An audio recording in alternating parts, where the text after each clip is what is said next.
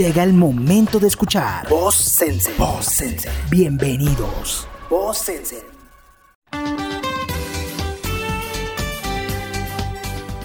Hola a todos, bienvenidos. Mi nombre es Julio Cabarcas y esto es Voz.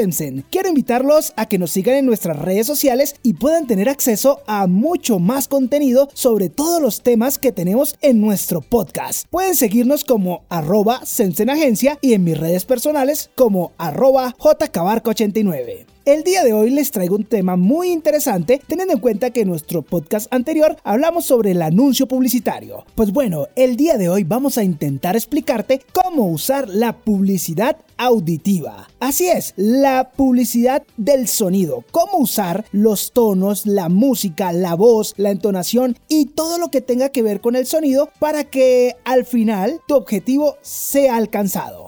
Para comenzar, les puedo decir que desde el punto de vista de la empresa, la publicidad es una técnica comercial que puede definirse como una comunicación masiva, pagada u orgánica, cuyo propósito final es divulgar la información, producir o cambiar actitudes de los consumidores. Es entonces donde dentro de los diferentes tipos de anuncios publicitarios encontrarás la publicidad auditiva. La publicidad auditiva permite al consumidor procesos de decisión ante alternativas diferentes de consumo y por otro lado, con ese objetivo, la producción auditiva influirá decisivamente en los procesos de diseño de los productos y servicios, incrementando la probabilidad de ser aceptados por los consumidores objetivos, transmitiendo preferencias, emociones, sensaciones y a través de estas tomar decisiones simplemente al escuchar la voz del anunciante. Partiendo de esto, como un ejemplo, se asocia directamente el tema del perifoneo y la audición con la publicidad auditiva,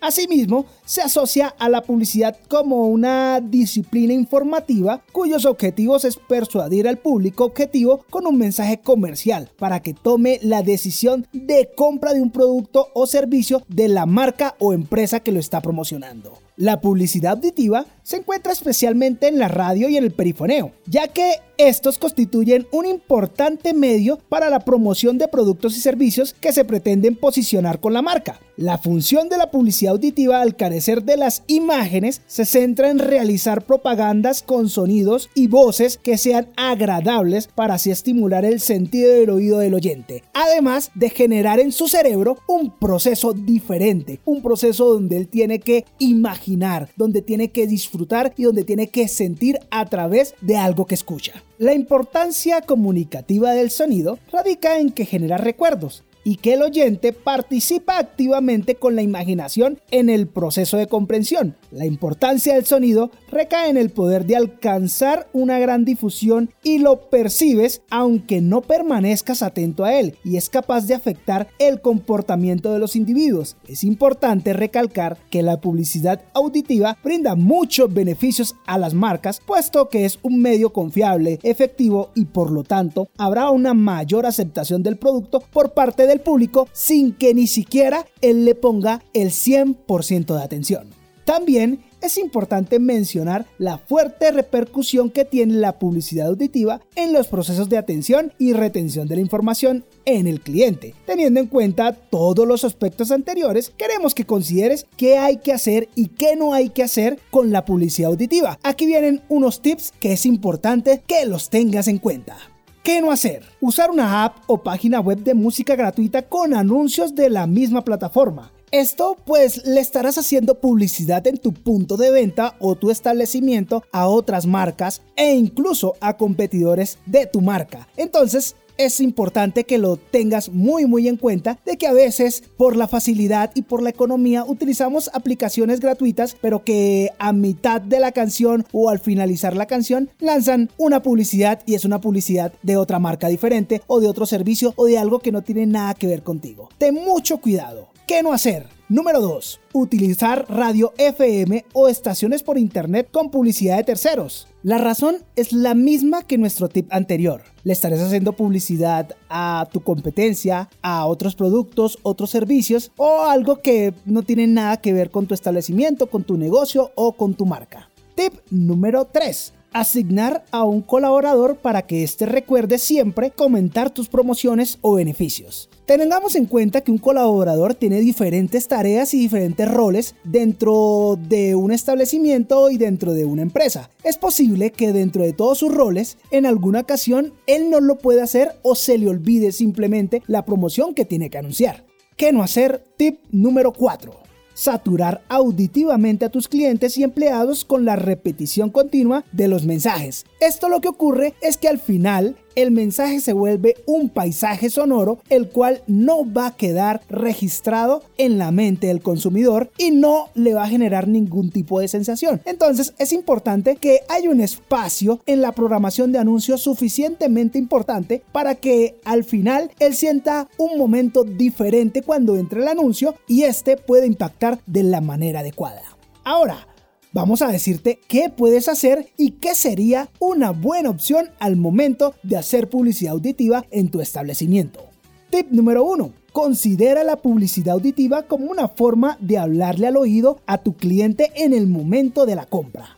Tip número 2. Úsala como herramienta para aumentar el valor de las ventas promedio. Tip número 3. Usa la publicidad auditiva para dar a conocer nuevos productos, nuevos servicios y reforzar el conocimiento sobre los que ya están existentes. Seguro te sorprenderás en saber que tu cliente no tenía ni idea que tenías estas promociones y que estabas ofertando estos servicios. Tip número 4 cuidar la personalidad e identidad de tu marca. Es importante que tengas una voz y una entonación que vaya adecuadamente con la personalidad de marca que tienes y además la producción o los fondos musicales que tengas sean los ideales para el target y la afluencia de público que tu negocio tiene. Tip número 5. Producir y reproducir profesionalmente los mensajes comerciales. Tip número 6. Analiza el tiempo de permanencia de tu cliente en tu tienda y cuida la frecuencia de repetición de los mensajes comerciales. Recuerda que queremos que el mensaje impacte y no que se convierta en un paisaje sonoro. Y por último, Tip número 7. Es importante que haya coordinación entre la música que suena en tu ambientación musical y los anuncios que realizas, ya que es importante que ambos tengan la misma personalidad de marca y vayan dirigidos al mismo target. Espero que todos estos tips sean de mucha ayuda para ti. Y recuerda, este tipo de comunicación es considerada una oportunidad porque permite llegar a aquellos consumidores difíciles de alcanzar y supera a los anuncios en formato estático por eso, te aconsejamos que consultes con empresas dedicadas a este campo para mayor eficiencia y rapidez en la ejecución de la estrategia de publicidad aditiva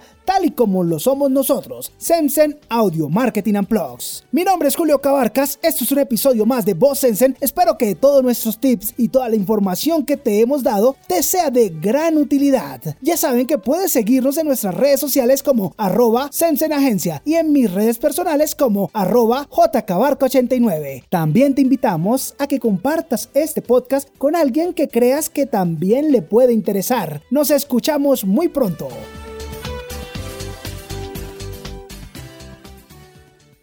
Esto fue Voz Sense. Voz Sense. Hasta la próxima. Voz Sense.